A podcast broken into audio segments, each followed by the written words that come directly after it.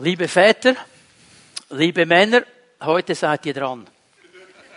Also nicht im Sinne von dran, sondern im Sinne von Reihenfolge und Verlängerung. Ich habe das ja angetönt am Muttertag, dass ich äh, dann am Vatertag über das biblische Männerbild etwas sagen möchte, ein paar biblische Impulse weitergeben möchte. Was hat der Herr zu sagen zu uns Männern? Wo möchte er uns ermutigen? Wo möchte er uns herausfordern? Ich möchte nicht noch einmal die ganze Einleitung wiederholen, die ich am Muttertag äh, gebracht habe zu diesem Thema. Wenn du nicht da warst am Muttertag, lade ich dich ein, äh, auf unserer Homepage diesen Gottesdienst nachzuhören.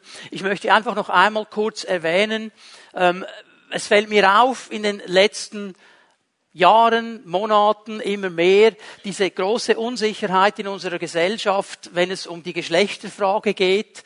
Das wird diskutiert überall. Äh, Gender Mainstreaming ist so eines dieser Schlagworte, die verschiedenen Geschlechter. Und ich merke, dass dieses, diese Diskussion, die politisch auch sehr stark geführt wird, immer gehässigter wird. Und immer mehr Unfrieden bringt. Es scheint mir, dass immer mehr so diese Spaltung dann kommt zwischen Mann und Frau und das geht auseinander. Und ich glaube, das ist absolut falsch. Wir sollen nicht gegeneinander kämpfen als Geschlechter, sondern miteinander. Einander annehmen und miteinander vorwärts gehen. Das wäre der biblische Gedanke. Und darum ist es wichtig, dass wir immer wieder mal darauf hören, was hat Gott zu sagen zu diesen Themen. Und ich habe das bereits erwähnt, auch am Muttertag, dass wir als Christen ja nicht einfach so auf einer Insel sind, abgeschlossen von allem anderen. Wir sind mitten in dieser Welt und wir bekommen mit, was die Welt diskutiert. Wir kommen, bekommen mit, was da ausgetauscht wird, die Lösungen, die gesucht werden. Und ich möchte gar nicht jetzt werten, was die Politik und die Gesellschaft für Lösungen sucht. Ich möchte einfach noch einmal festhalten, für uns als Menschen, die zur Gemeinde Jesu gehören, für uns als Menschen, die sagen, wir wollen diesem Jesus nachfolgen, wir wollen sein Wort ernst nehmen, gibt es nur eine Quelle, wenn wir Antworten suchen, und das ist das Wort Gottes. Und von diesem Wort lassen wir uns prägen. Das ist nicht irgendwie eine öffentliche Meinung, sondern das Wort Gottes. Und zu diesem Wort wollen wir auch heute Morgen gehen. Ich möchte euch einladen, noch einmal mit mir 1. Mose 1 aufzuschlagen, Vers 27, 1. Mose 1, Vers 27. Ich möchte wirklich ganz an den Anfang noch einmal gehen mit euch zusammen, weil hier in diesem kleinen Vers lesen wir ganz, ganz wichtige Dinge. Und Gott schuf den Menschen als sein Bild. Als Bild Gottes schuf er ihn. Als Mann und als Frau schuf er sie. Und noch einmal, lass mich hier das klar machen heute Morgen. Der Mensch ist von Gott geschaffen. Er ist nicht ein Zufallsprodukt, eine Laune der Natur. Er ist eine Idee Gottes, ein Gedanke Gottes. Gott hat jeden von uns geschaffen. Er hat für jeden von uns ein Ja. Er hat uns geschaffen. Und er hat, sagt uns das Wort Gottes hier, den Menschen geschaffen als Mann und als Frau. Es gibt diese beiden Geschlechter. And that's it.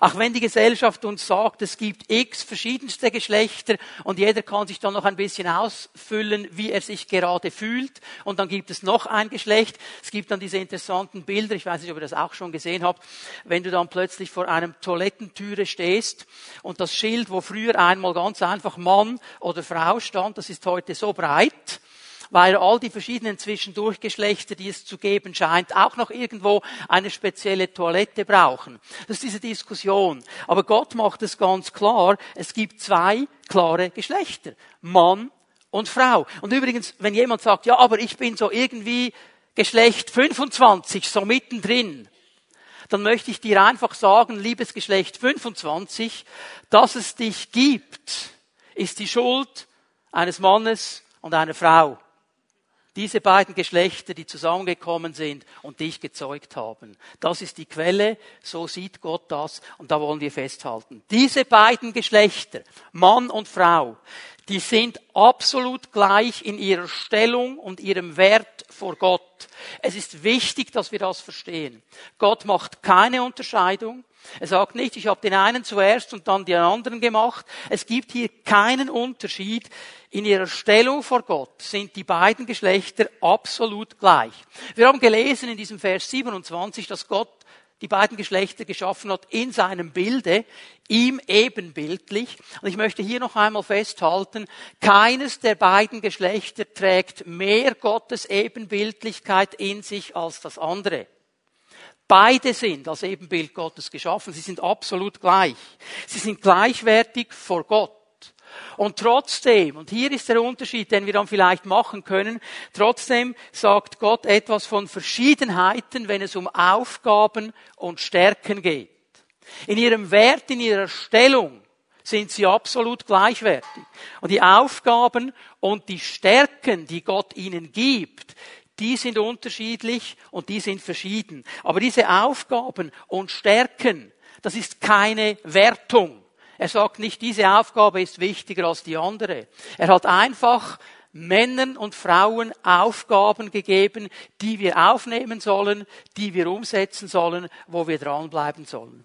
Und dann haben wir eines wahrscheinlich schon gemerkt, und sonst hörst du es vielleicht zum ersten Mal. Beide Geschlechter, Männer und Frauen, haben Stärken und Schwächen. Also nicht nur die Männer haben Stärken, die Frauen Schwächen, oder umgekehrt, beide Geschlechter Männer und Frauen haben Stärken und Schwächen. Habt ihr diese Aussage schon mal gehört? Typisch Mann. Typisch, bin ich der Einzige? Hat das sonst noch jemand gehört? Okay. Kannst du googeln? Gib mal ein, typisch Mann, und Google gibt dir sofort eine Liste mit Homepages, die dir absolut beschreiben, was typisch Mann ist. Bei der Frau funktioniert das auch. Jetzt interessant ist ja, dass diese Stereotypen, wie wir sie nennen, die haben ja immer ein bisschen Wahrheit drin. Zum Beispiel ein Stereotyp wäre, Männer können schlecht zuhören. Frauen können schlecht einparken. Das sind so Stereotypen, okay?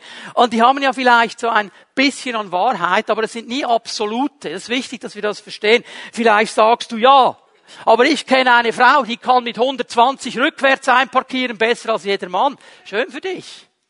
Ich kenne einen Mann, der kann ganz gut zuhören. Versteht ihr?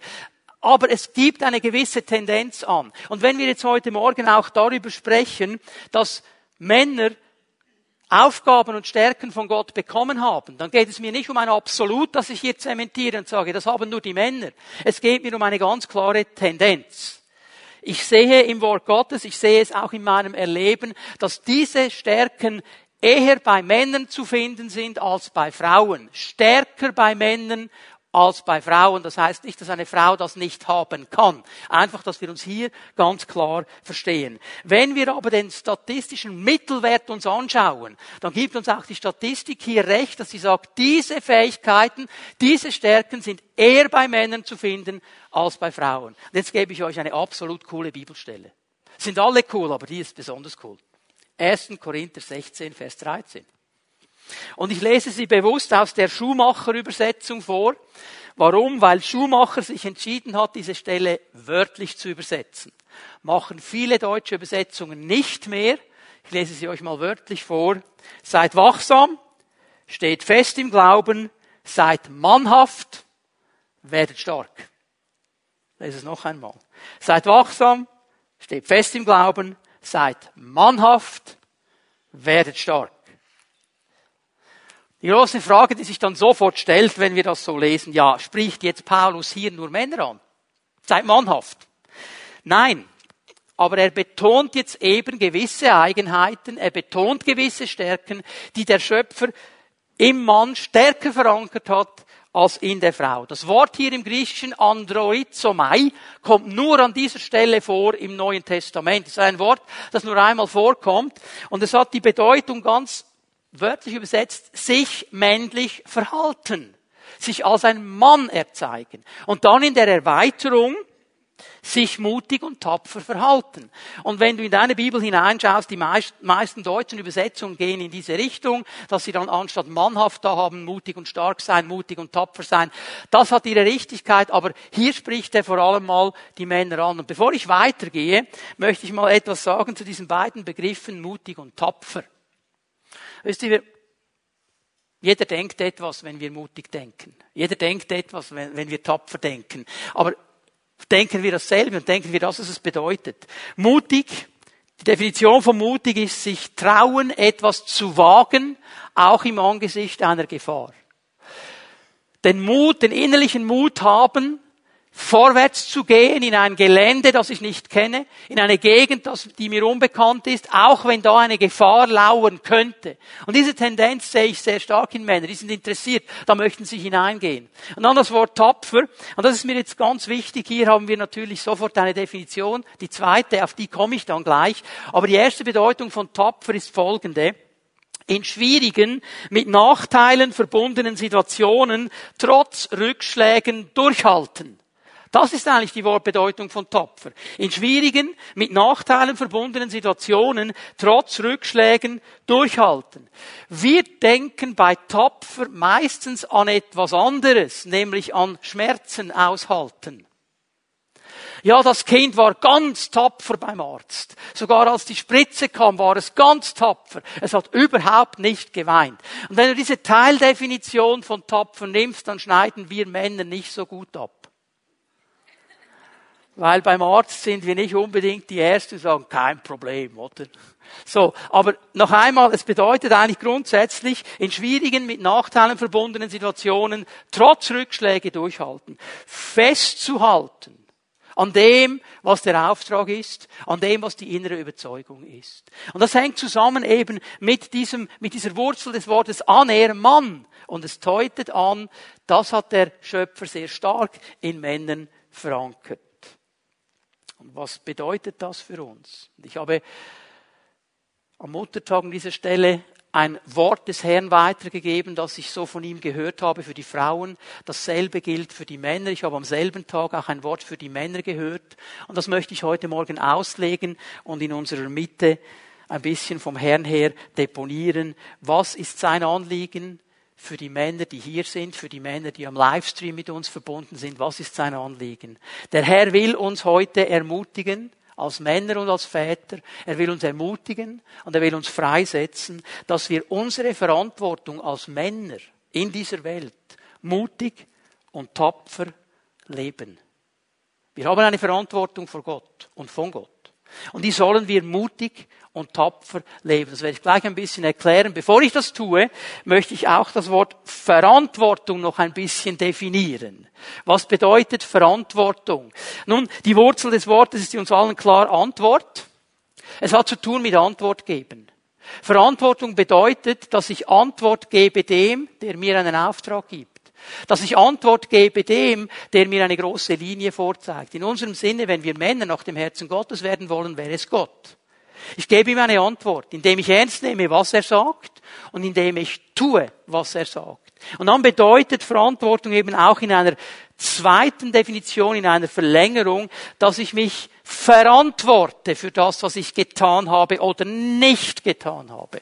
Das heißt, der Herr, und wir werden das dann gleich sehen im Laufe der Predigt, der Herr wird Antworten auch anfragen und er wird sie bei uns Männern anfragen. Das ist die Verantwortung, die wir mutig und tapfer leben sollen. Jetzt gehen wir noch einmal zu 1. Korinther 16, Vers 13.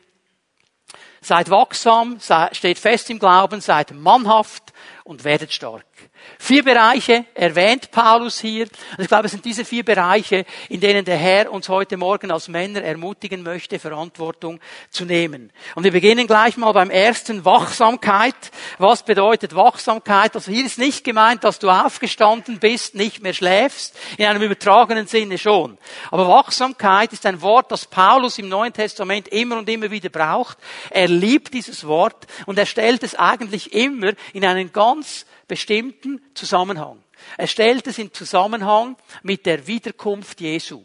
Wir sollen wachsam sein in dem Sinne, dass wir die Zeit erkennen und die Zeichen der Zeit erkennen, weil wir ja verstehen, wo wir drin sind. Und wir dürfen diesen Blick haben, von hinten gesehen. Was meine ich damit? Die Eschatologie bedeutet ja, dass Gott uns in seinem Wort zeigt, was am Ende der Zeit geschehen wird. Und wenn wir die Bibel ganz fertig lesen, die Offenbarung zeigt uns, wer am Schluss der Sieger sein wird und was geschehen wird. Von daher können wir immer von hinten her blicken. Wir wissen schon, wie die Sache ausgeht. Und von diesem Blick von hinten her können wir definieren, ja, wo leben wir denn heute? Sind wir darauf vorbereitet, auf das, was kommt? Sind wir wachsam? Sind wir ausgerichtet? Das ist die Bedeutung dieses Wortes hier. Ein Mann, der die Verantwortung übernimmt, wachsam zu sein, zeichnet sich durch zwei Dinge aus. Das erste ist, dass er ganz grundsätzlich den Plan Gottes kennt. Was meine ich damit? Dass er die ganze Bibel auswendig kennen muss, auf jede theologische Frage eine Antwort geben muss. Nein. Aber ich meine damit, dass er den großen Weg Gottes sieht, die große Linie Gottes sieht, diese ganz großgezogenen Linien vom Herrn. Wir sind von ihm geschaffen, wir sind von ihm in diese Welt gestellt. Wir haben einen Auftrag in dieser Welt, auf ihn hin und für ihn hin zu leben. Diese großen Pläne. Es ist ein Mann, der das Wort Gottes ernst nimmt, der immer wieder zu diesem Wort geht und nachfragt. Was hast du zu sagen, Herr? Was ist dein Anliegen? Das ist ein wachsamer Mann. Und weil er wachsam ist gegenüber dem Herrn und dem Plan Plan Gottes und den Werten Gottes, nimmt er eben auch die Verantwortung, mutig für diese Werte Gottes zu stehen. Da zu stehen als Mann Gottes, der sagt, hey, ich bin wachsam und in meiner Familie, in meinen Beziehungen, in meiner Nachbarschaft, an meinem Arbeitsort stehe ich da als ein Mann, der steht für die Werte und die Pläne Gottes. Ich werde nicht einfach nichts sagen, sondern ich werde das vertreten, was der Herr in mein Leben hineingelegt hat. Und hier müssen wir tapfer sein. Weil auf diesem Weg werden wir Rückschläge und Herausforderungen erleben. Und wenn wir beim ersten Rückschlag sofort aufhören, haben wir verpasst, tapfer und mutig dran zu bleiben. Ein wachsamer Mann hat das verstanden und er nimmt diese Verantwortung wahr. Und es ist nicht eine einfache Verantwortung. Es bedeutet, Wachsamkeit bedeutet, die Verantwortung zu übernehmen, dass ich die Gefahr des Schlafes überwinde. Ich werde gleich erklären, was ich damit meine. Du kannst Offenbarung dreimal aufschlagen. Offenbarung 3 ist eines der sieben Sendschreiben. Diese sieben Sendschreiben, das sind persönliche Schreiben von Jesus an sieben verschiedene Gemeinden in der heutigen Türkei. Und jeder Gemeinde schreibt er etwas ganz Besonderes. Und in dieser Offenbarung 3, in dem Vers, den wir lesen, werden wir die Gemeinde von Sardis angeschrieben. Und Sardis war eine ganz interessante Gemeinde, eine ganz interessante Stadt. Ich möchte es mal so sagen, Sardis war eine Gemeinde ohne echtes Leben. Die waren zwar äußerlich fromm, die haben äußerlich alles richtig gemacht, da war alles so in einer Ordnung drin, die kamen in den Gottesdienst, die haben Lobpreis gemacht, die haben Predigt gehört, die haben vielleicht eine Pfimi at Home gehabt in Sardis, was auch immer, war alles da, aber das Leben, das echte Leben hat gefehlt. Das war einmal da, wie wir im Zusammenhang des Briefes sehen, war aber nicht mehr da. Und jetzt müssen wir verstehen, dass Sardis eine ganz wichtige Stadt war, weil sie war an einem Verkehrsknotenpunkt. Ganz wichtige Straßen, fünf verschiedene Handelsstraßen kamen in Sardis zusammen. Und in der damaligen Zeit, wenn deine Stadt an so einem Ort war, da war es immer eine Stadt des Handels, weil da gingen all diese Händler durch. Und da war ein großes Gewerbe, da war viel Geschäft. Und so wurde Sardis zu einem Geschäftszentrum und auch zu einem Finanzzentrum. Hat jemand von euch schon mal etwas von, Krösus gehört? Krösus, sagt euch das etwas? Der reiche Krösus. Krösus ist ein Bild für Reichtum. Krösus war einer der Könige von Sardis. Und in Sardis wurde zum ersten Mal Münzen geprägt. Das gab es zum ersten Mal in Sardis. Es gibt einen zweiten König, Midas. Habt ihr von dem auch schon gehört? Alles, was Midas angefasst hat, wurde zu Gold. Auch der kam aus Sardis. Und jetzt merken wir, hier ist eine Tendenz. Da war so viel Business, da war so viel Geschäft, da war so viel Handel, da war so viel Finanzen, dass diese Menschen sich hineingegeben haben in das, was vor den Augen war, aber den wirklichen Wert, diese geistliche Nachfolge irgendwie verpasst haben. Da sind sie eingeschlafen, da waren sie nicht mehr wachsam. Und genau hier setzt Jesus an. Und jetzt lesen wir Offenbarung 3, Vers 3. Schau mal, was er sagt. Erinnerst du dich nicht, wie bereitwillig du das Evangelium aufnahmst und auf seine Botschaft hörtest? Er sagt dieser Gemeinde, hey Leute, da war eine Zeit, da habt ihr bereitwillig zugehört. Ihr habt das aufgenommen, das hat gelebt. Es war Leben da. Richte dich wieder nach meinem Wort und kehre um. Er sagt, jetzt seid ihr einen anderen Weg gegangen. Ihr habt nicht wachsam auf euren Weg geschaut. Ihr ließet euch auf einen anderen Weg nehmen. Jetzt kehrt wieder um und richtet euch wieder nach meinem Wort. Lasst euch wieder von meinen Werten und von meinen Plänen prägen. Nehmt das wieder auf. Wenn du jedoch weiterhin schläfst, wenn du nicht wachsam bist, werde ich dich wie ein Dieb überraschen und zu einem Zeitpunkt kommen, an dem du nicht mit mir rechnest. Wir Männer sind herausgefordert, Verantwortung zu nehmen und diesen Schlaf zu überwinden. Denn genauso wie damals buhlen auch heute alle möglichen Dinge um unsere Aufmerksamkeit.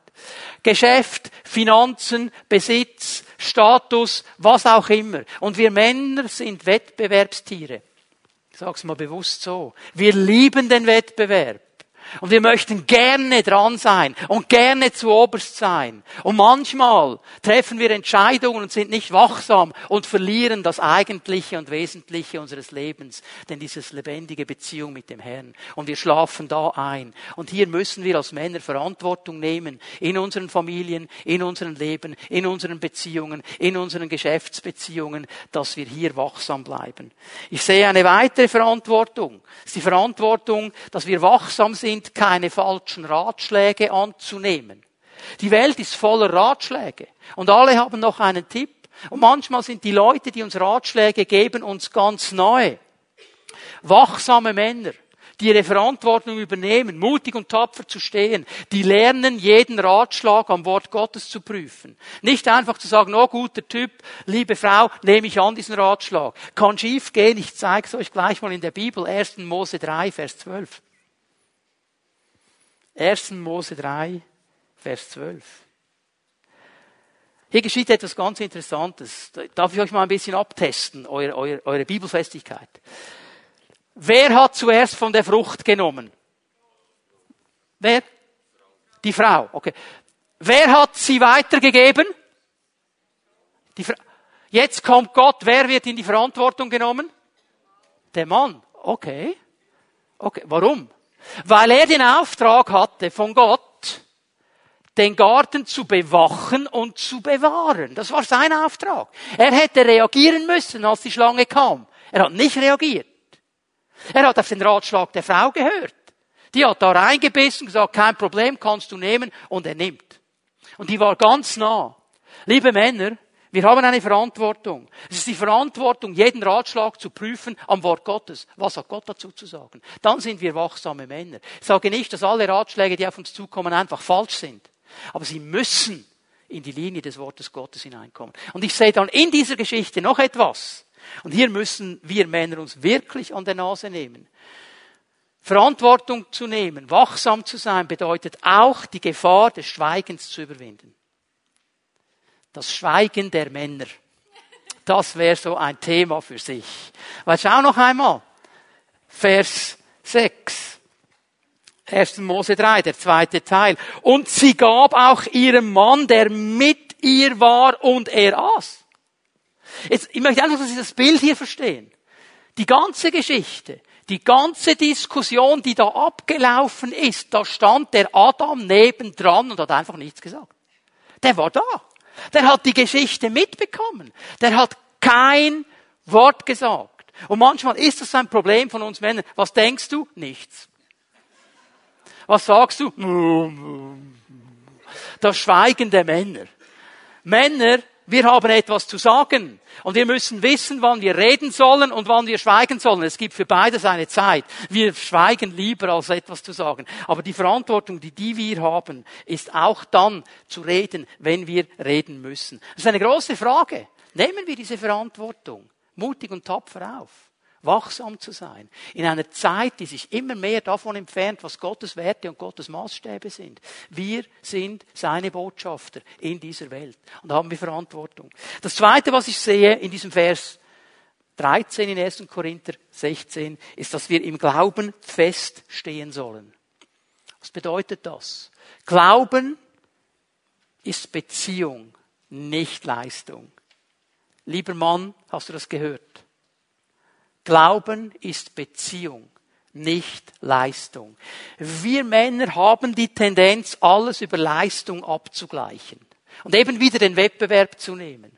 Aber hier, wenn es um Glauben geht, geht es um eine Beziehung, was nicht unbedingt unsere erste primäre Stärke ist. Aber Glauben ist eine Beziehung. Und die zwei Fragen, die ich euch mitgeben möchte und wo ich euch bitten möchte, immer wieder mal darüber zu beten. Auch als Mann. Stehe ich fest und stark in diesem Glauben drin? In dieser Beziehung? Lebt die? Bin ich da dran?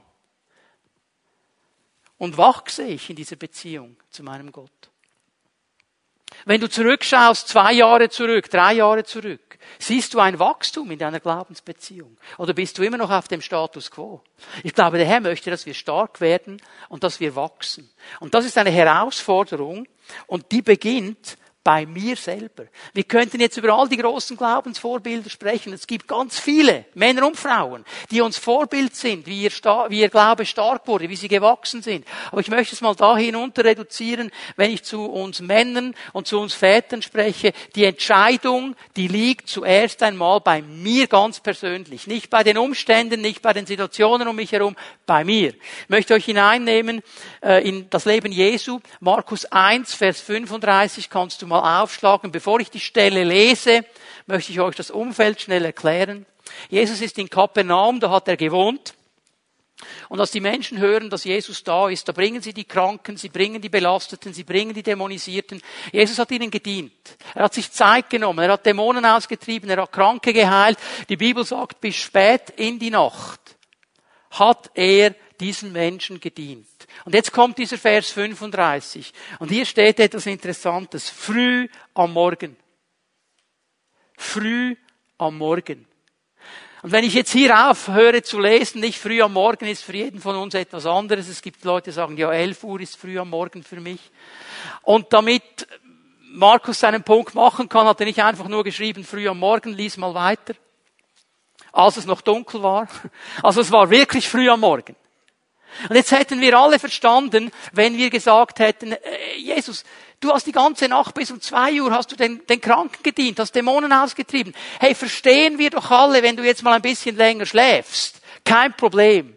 Aber Jesus wusste eines. Er wusste, ich kann es mir nicht leisten, liegen zu bleiben. Ich muss die Beziehung zu meinem Vater pflegen. Früh am Morgen, als es noch völlig dunkel war, stand Jesus auf, verließ das Haus, ging an einem einsamen Ort, um zu beten, um seine Beziehung mit dem Vater am Leben zu erhalten. Darum war er stark im Glauben, weil er hier einen Punkt gesetzt hat. Lieber Mann, ich sage dir nicht, stelle deinen Wecker um vier Uhr damit du dann genau nach dem Wort früh am Morgen, wenn es noch dunkel ist. Aber was ich dir sage, lieber Mann, lieber Vater, gibt es einen Moment in deinem Tagesablauf, wo du diese Zeit für den Herrn herausgeschnitten hast? Wo du sagst, diese Zeit, und ich sage jetzt bewusst nicht 15 Minuten, halbe Stunde, Stunde, diese Zeit, was immer es ist, was immer du brauchst, wo du sagst, dies für den Herrn.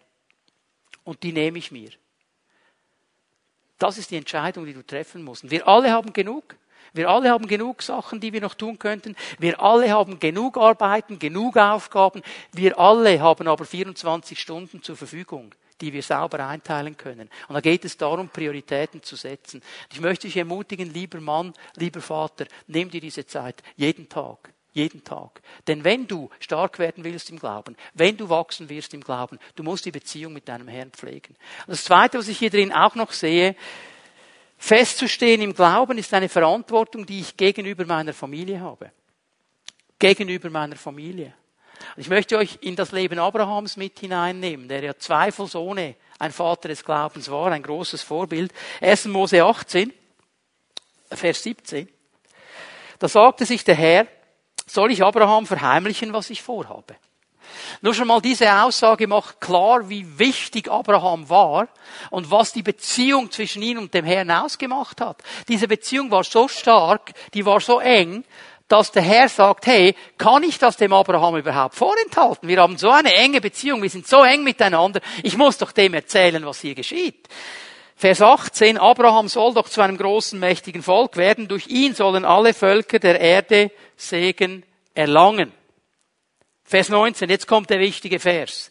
Denn ich habe ihn dazu auserwählt. Jetzt sagt er, ich habe diesen Mann auserwählt. Mit einer ganz bestimmten Aufgabe. Und jetzt würden wir denken, ja, wahrscheinlich, dass er ein Mann des Glaubens ist, dass der Isaac dann kommt, dass er ins verheißene Land hineinspaziert. Schau mal, was jetzt kommt. Ich habe ihn dazu auserwählt, dass er seinen Söhnen und seinem Haus nach ihm aufträgt, den Weg des Herrn einzuhalten und zu tun, was gut und recht ist, damit der Herr seine Zusagen Abraham erfüllen kann. Er sagt, ich habe ihm eine Verantwortung gegeben für die Familie. Seine Familie. Er hat ein, eine Verantwortung zu schauen, dass die Werte Gottes in seiner Familie hochgehalten werden. Bei seiner Frau, bei seinen Kindern, bei allen Leuten, die da noch zu dieser Familie gehören. Liebe Männer, liebe Väter, diese Verantwortung, die liegt bei uns. Die kannst du nicht einfach deiner Frau delegieren. Oh, ich bin ja den ganzen Tag im Büro, soll die doch mal mit den Kindern.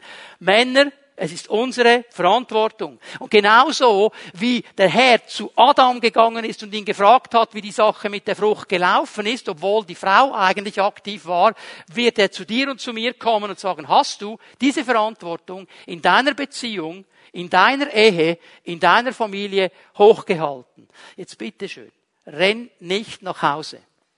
Versammelt eure Familie um den Tisch und sagt, so, der Pastor hat gesagt, Familienandacht, jetzt machen wir pro Tag eine Stunde. Bitte mach das nicht. Okay? Es geht nicht darum, dass du jetzt ein Programm hochfährst. Aber ich sage dir, deine Frau, deine Kinder, sie werden merken, ob du mit dem Herrn unterwegs bist oder nicht. Sie werden sehen, ob du mit dem Herrn unterwegs bist oder nicht. Den musst du nichts vorspielen. Die wissen das. Das ist der allererste Punkt. Und bevor du irgendwie, weiß ich was, für Andachten produzieren willst, leb doch mal echt. Und es gibt gewisse Werte. Wir haben gesagt, in meinem Haus gibt es gewisse Werte. Und die werden in meinem Haus eingehalten. Und wer immer unter meinem Dach lebt, der hält sich an diese Werte. Und ich höre diese Diskussion immer wieder, darf ich es hier mal adressieren, auch gerade an die Väter mit Teenagern. Ja, aber ich kann ihm doch mit 16 nicht mehr sagen. Doch. Doch. Solange er unter meinem Dach lebt oder sie, solange er die Füße unter meinen Tisch streckt, solange er von meinem Tisch isst, sage ich, was die Regeln sind in meinem Haus. Amen. Ja, das heißt Verantwortung zu übernehmen. Und die Kinder sagen dann immer, Juhu, danke Papi, ich liebe dich. Nein, sagen sie nicht. Tapferkeit bedeutet, auch Rückschläge einzustecken, aber dran zu bleiben. Auch wenn der Rückschlag in Form deines Teenagers kommt. Okay? Wir haben eine Verantwortung. Wir haben auch eine Verantwortung gegenüber der Welt. Du kannst aufschreiben, Markus 16 ab Vers 15. Ich werde die Stelle nicht lesen. Es ist eine bekannte Stelle, der Auftrag, das Evangelium überall hinzutragen. Hier haben wir eine Verantwortung. Männer, hier haben wir eine Verantwortung. Weil diese Welt, diese Welt geht zugrunde ohne Jesus. Diese Welt braucht Jesus. Und diese Aufgabe, diesen Jesus zu bezeugen, für ihn zu leben, liegt bei uns. Und das heißt auch Verantwortung im Glauben zu nehmen. Jetzt bitte auch hier wieder nicht nachher in den Fimi-Shop rennen und die größte Bibel kaufen, die du haben kannst und dann morgen mitzunehmen und auf deinem Bürotisch zu platzieren. Das nützt noch überhaupt nichts. Es bedeutet ganz einfach zu stehen und zu bezeugen das, was du glaubst. Morgen zum Beispiel, wenn dann alle erzählen in der Pause, boah, cooles Wochenende, Wetter war genial, wir waren am Sonntag mit der ganzen Familie am See und haben gegrillt, war so total cool. Was hast du gemacht? Ähm ja, du möchtest ihm ja nicht sagen, dass du um 11 Uhr in einen Gottesdienst gegangen bist, unter der Erde, ohne direkte Sonneneinstrahlung, weil er hat bis jetzt noch nicht gemerkt, dass du nicht unbedingt ähm, alles so siehst wie er, weil du bis jetzt noch nichts gesagt hast. Sagt, ja, mm, mm, am Nachmittag sind wir dann an den See und haben noch grilliert. Nein, du kannst ihm sagen, ich war in einem Gottesdienst, war cool und am Nachmittag haben wir auch grilliert. Das bedeutet Zeugnis. Du gehst in einen Gottesdienst. Ja, ja, echt jetzt? Ja? Ist das cool? Ja. wir, wir gehen immer davon aus, alle sagen, was bist denn du für einer? Stehen wir für das, was wir glauben? Und natürlich die Frage kommt, ich werde sie gleich beantworten, auch Frauen sollen stark in ihrem Glauben stehen und fest sein in ihrem Glauben. Kein Problem. Okay, ihr versteht, in welche Richtung ich gehe heute Morgen. So, nächster Punkt. Männlich sein. Oder eben, wie man es auch übersetzen kann, mutig und tapfer wachsam im Glauben, mutig vorwärts zu gehen. Und jetzt kommt die Stelle, auf die alle schon gewartet haben, Josua 1, Vers 7 und die folgenden Verse. Hier wird sie ja angesprochen. Sei nur mutig und stark. Halte die ganze Weisung, die Mose, mein Diener, dir gegeben hat und handle danach. Hier möchte ich etwas schnell betonen, das wir vielleicht so noch nie gesehen haben. Sei mutig und sehr stark, hört Josua. Und in unserem Geist sehen wir diesen Krieger, diesen Soldaten, diesen Kämpfer, der das Volk über den Jordan geführt hat und jetzt bereit ist, Jericho einzunehmen und all die anderen Städte niederzureißen. Wir sehen diesen Krieger und wir denken, ja, mutig und stark, das Schwert zu führen. Schau mal, was der Herr sagt. Sei mutig und sehr stark und halte die ganze Weisung. Hör mal, wenn wir uns mit dem Wort Gottes auseinandersetzen, darum geht es hier bei der Weisung, bei diesem Wort von Gott, müssen wir mutig und stark sein. Das ist nicht für Hämpfli-Bämpflis. Das ist nichts für Schwachstrommänner. Wenn du dich diesem Wort wirklich zeigen willst, dann musst du mutig und stark sein. Warum? Das Wort ist wie ein Spiegel, sagt uns Petrus. Wie ein Spiegel, in den wir hineinschauen. Und weißt du was? Ich weiß nicht, vielleicht hast du dieses Problem nicht, aber manchmal schaue ich in den Spiegel und es gefällt mir nicht, was ich da sehe. Ja, vielleicht habe ich mir eine Scharte gemacht beim Rasieren. Vielleicht ist da ein Pickel, der mir nicht gefällt. Ich merke so, gewisse Lachfältchen und Augenfältchen und Augensäcke werden immer stärker mit dem Alter zunehmen. Und denke ich, oh, vor 35 Jahren war das noch alles schön straff und so weiter. Manchmal gefällt nicht, was wir im Spiegel sehen. Stehst du auf am Morgen und sagst, ich weiß nicht, wer du bist, aber ich rasiere dich trotzdem. Okay, und genauso ist es mit dem Wort Gottes. Ein Spiegel ist einfach radikal ehrlich. Er, er, reflektiert einfach, was vor ihm steht. Und das ist es mit dem Wort Gottes. Das Wort Gottes reflektiert und es stellt uns manchmal in Frage. Und ja, es zeigt uns die Pickel und es zeigt uns die Mitesser und es zeigt uns die Stellen, die nicht mehr ganz gerade sind und es stellt uns in Frage.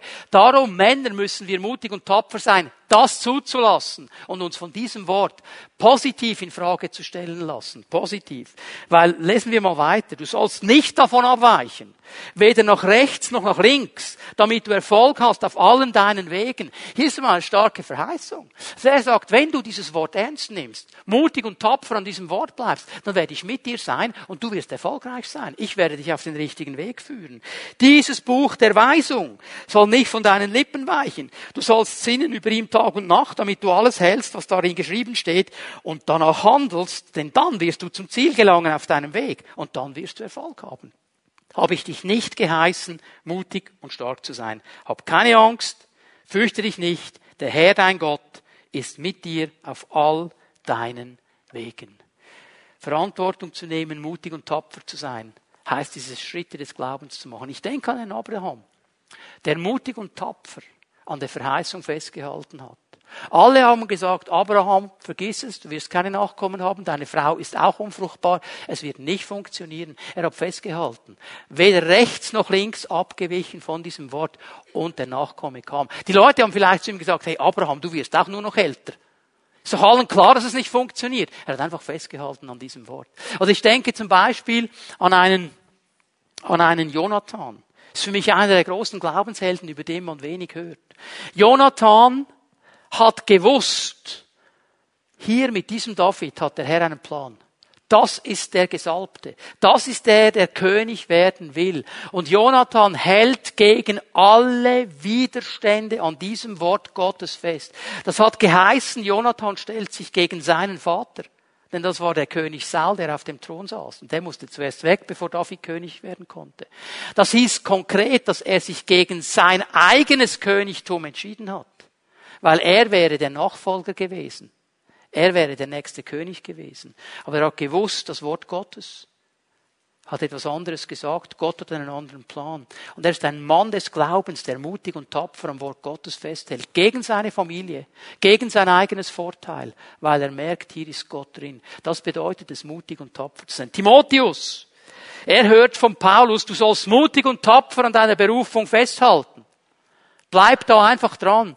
Und darf ich hier mal was sagen? Berufung, wenn wir dieses Wort hören, denken wir, wow, das sind die Vollzeiter in der Gemeinde, die irgendwie Pastoren und so weiter.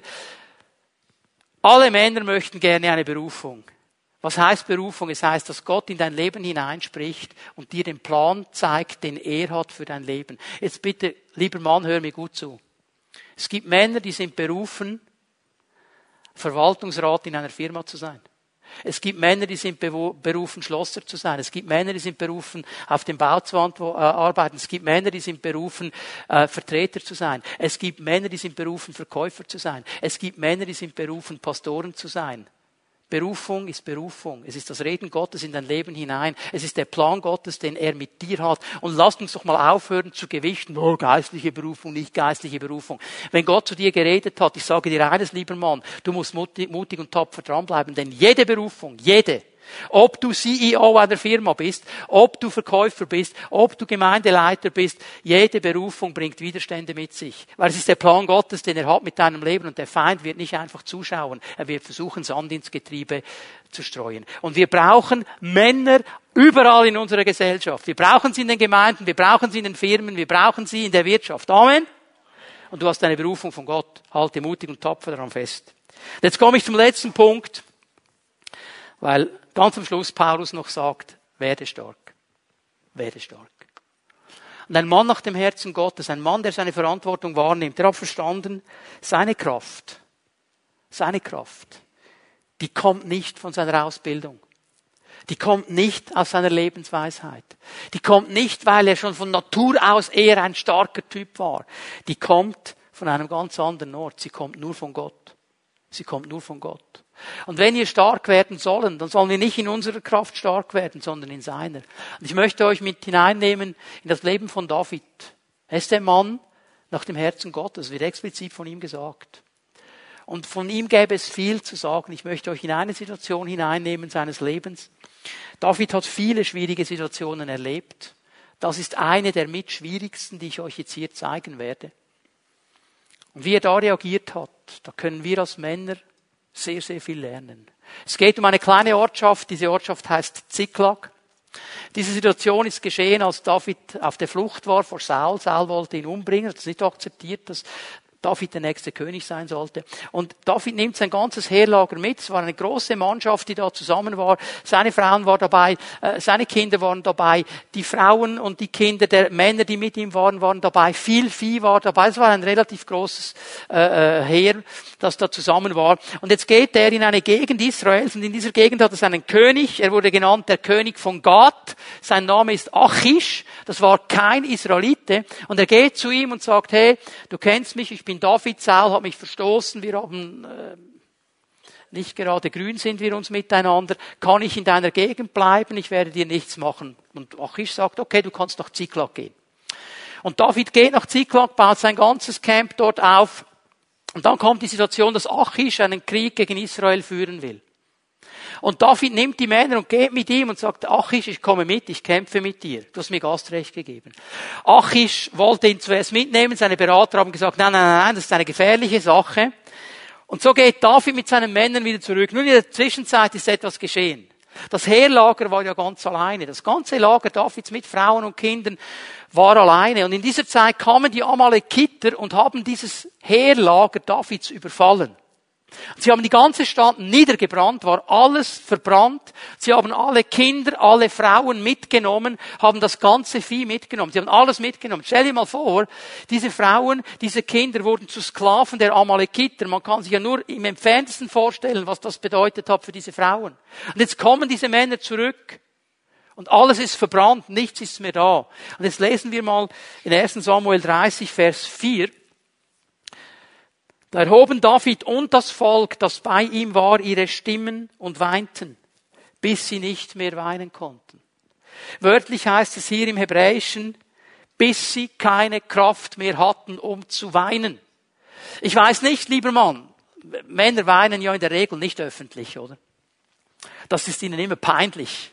Da gibt es ja gewisse Filme, und dann treibt sich da so ein bisschen, ein bisschen Wasser aus den Augen und die Frau schaut dich an.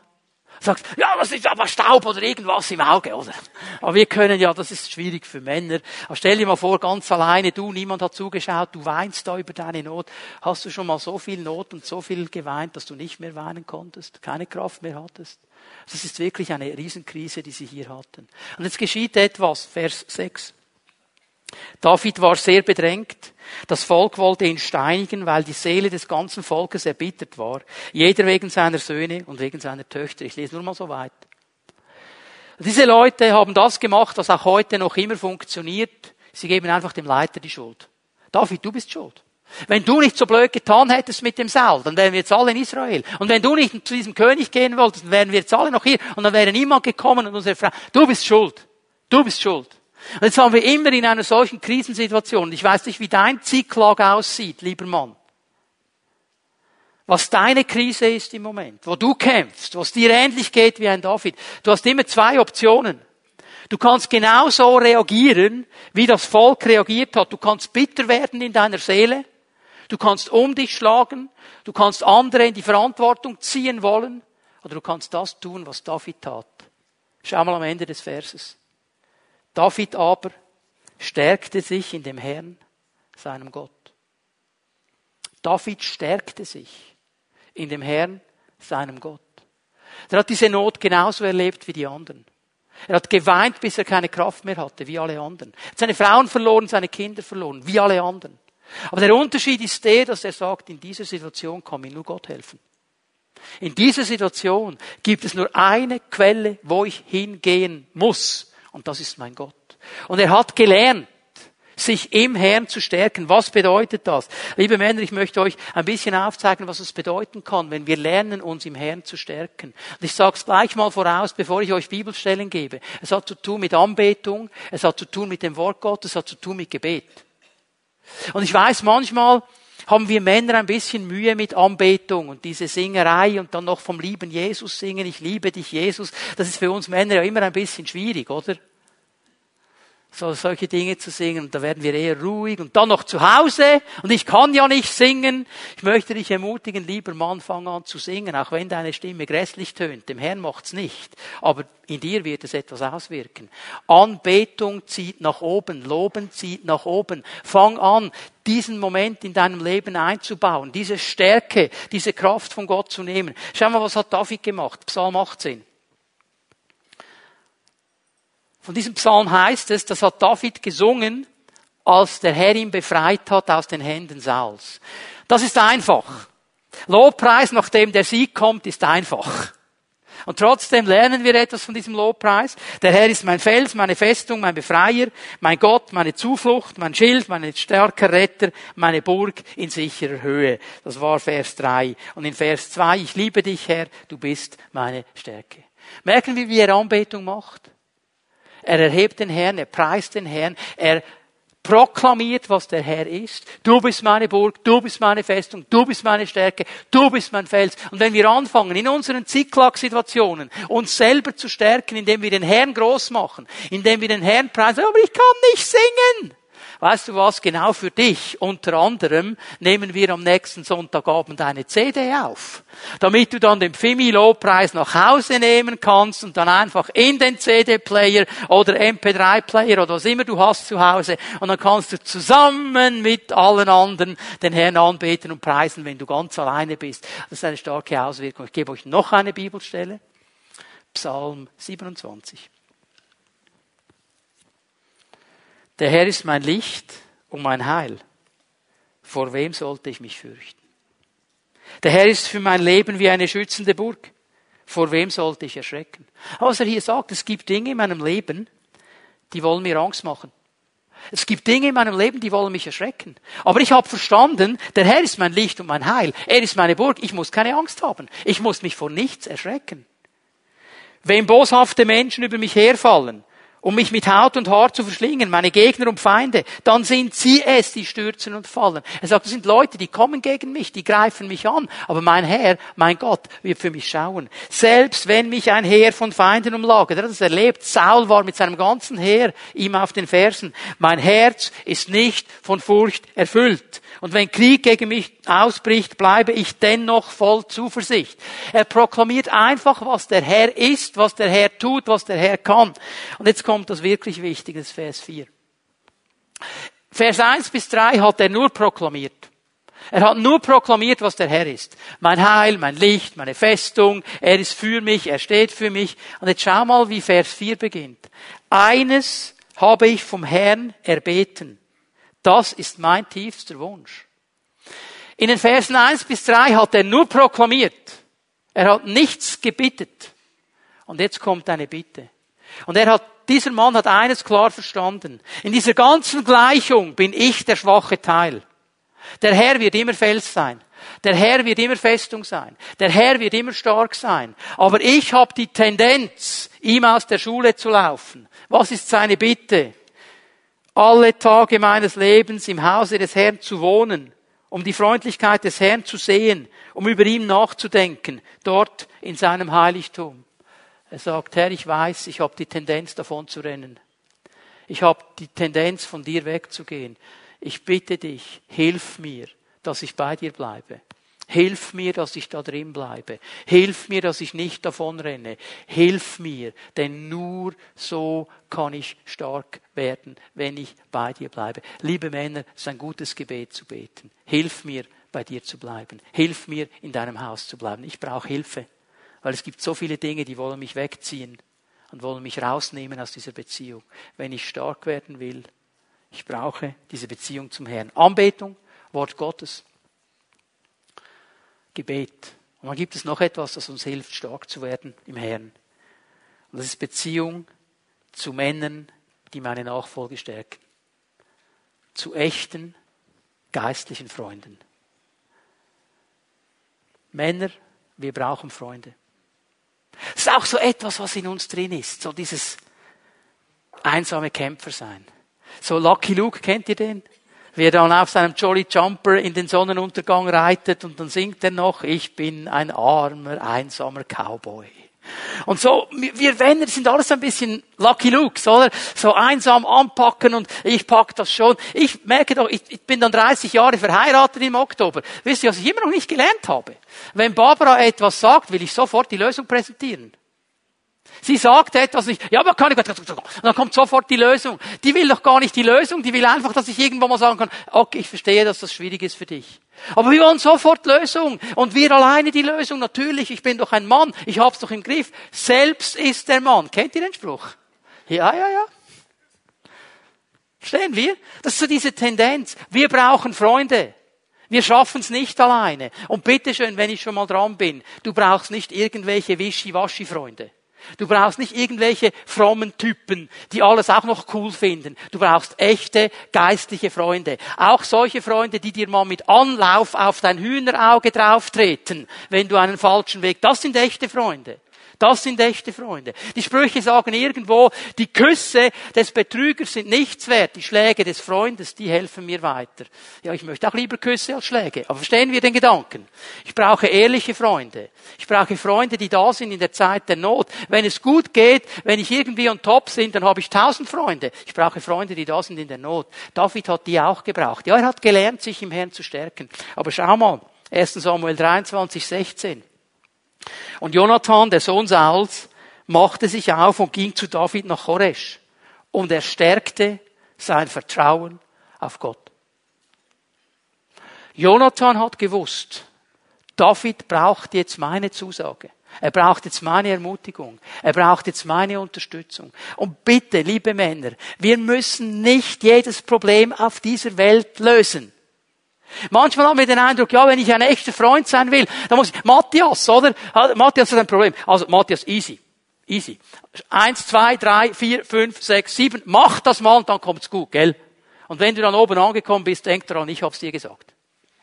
Ist, ich kann vielleicht sagen, Matthias, wow, ich weiß nicht, was ich sagen soll, aber weißt du was, ich ermutige dich, bleib dran, komm, wir beten miteinander, ich unterstütze dich. Punkt. Und das hilft schon. Das stärkt ihn. Verstehen wir? Wir müssen nicht alles beantworten können. Aber echte Freunde sind da in einer Zeit der Not. Und die müssen wir auch nicht alles beantworten. Die Freunde von Hiob, am Anfang haben sie es gut gemacht. Die haben sich einfach hingesetzt und haben mit ihm gelitten, sage ich jetzt mal. Sie waren einfach da. Als sie dann anfingen, ihre Tipps wie richtige Männer weiterzugeben, die haben die Lösung gesucht, kam es nicht mehr gut. Wir brauchen Freunde. Und ich möchte beten heute Morgen, wenn du sagst, ich habe keine Freunde, dass du Freunde findest. Hier in der Gemeinde, in einer Pfimi at Home, echte Freunde. Echte Freunde, die mit dir stehen, die mit dir kämpfen. Wir brauchen diese Freunde. Wir schaffen es nicht alleine. Ich möchte heute Morgen diesen Gottesdienst auch eine spezielle Art und Weise abschließen. Ich lade euch mal ein, dass wir aufstehen miteinander. Die Lobpreise werden auch nach vorne kommen. Ich möchte heute Morgen Männer segnen, die hier sind. Ich möchte ein Segensgebet über dir aussprechen. Dass der Herr uns begegnet, dass er uns hilft, solche Männer zu sein, die Verantwortung übernehmen. Mutig und tapfer. Verantwortung zu übernehmen, wo wir stehen. Ich möchte beten, dass wir Männer sind, die Freunde haben. Echte Freunde. Die miteinander unterwegs sind. Und ich möchte das so machen, dass ich alle Männer, die das gerne möchten. Ich hätte am liebsten, es würden alle hier nach vorne kommen und wenn du sagst, oh, ich bin genug gesegnet, brauche kein Segensgebet, du kannst auch am Platz bleiben, kein Problem. Aber alle Männer, die gerne unter dieses Segensgebet kommen möchten, darf ich euch bitten, dass ihr jetzt gleich hier nach vorne kommt.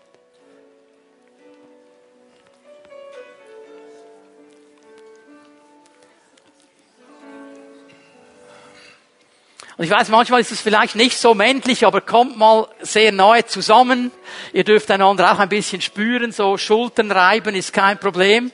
Und vielleicht findest du beim Schulterreiben sogar einen Freund, den du schon so lange gesucht hast. Okay. Könnt ihr noch ein bisschen, versuchen wir so eng wie möglich zusammenzukommen, liebe Männer. Und die pastoralen Mitarbeiter werden von hinten. Ich möchte euch jetzt bitten, dass jeder mal versucht, einem anderen Mann auf die Schulter eine Hand zu legen. Du hast zwei, also kannst du zwei Schultern betappen. Dass jeder Mann irgendwo auch eine Berührung eines anderen Mannes spürt.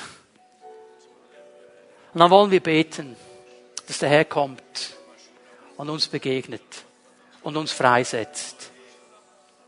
Dass wir unsere Verantwortung wahrnehmen können. Darf ich bitten, ihr, die ihr am Platz geblieben seid, wenn ihr die Freiheit dazu habt, eure Hände auszustrecken zum Herrn und euch eins zu machen mit diesem Gebet.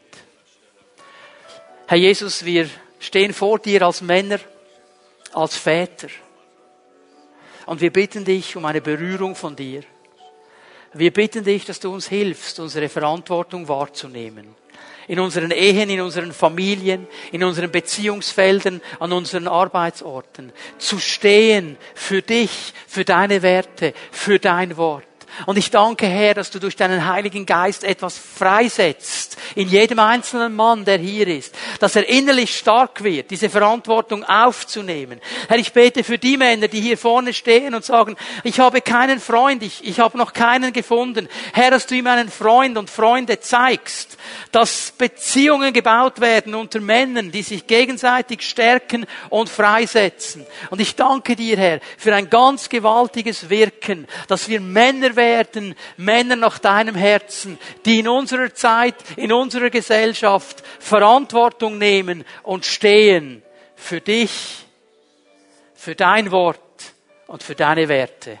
Und ich danke dir, Jesus, dass jetzt in diesem Moment etwas Gewaltiges an Freisetzung geschieht in diesen Männern, die hier sind. In Jesu Namen.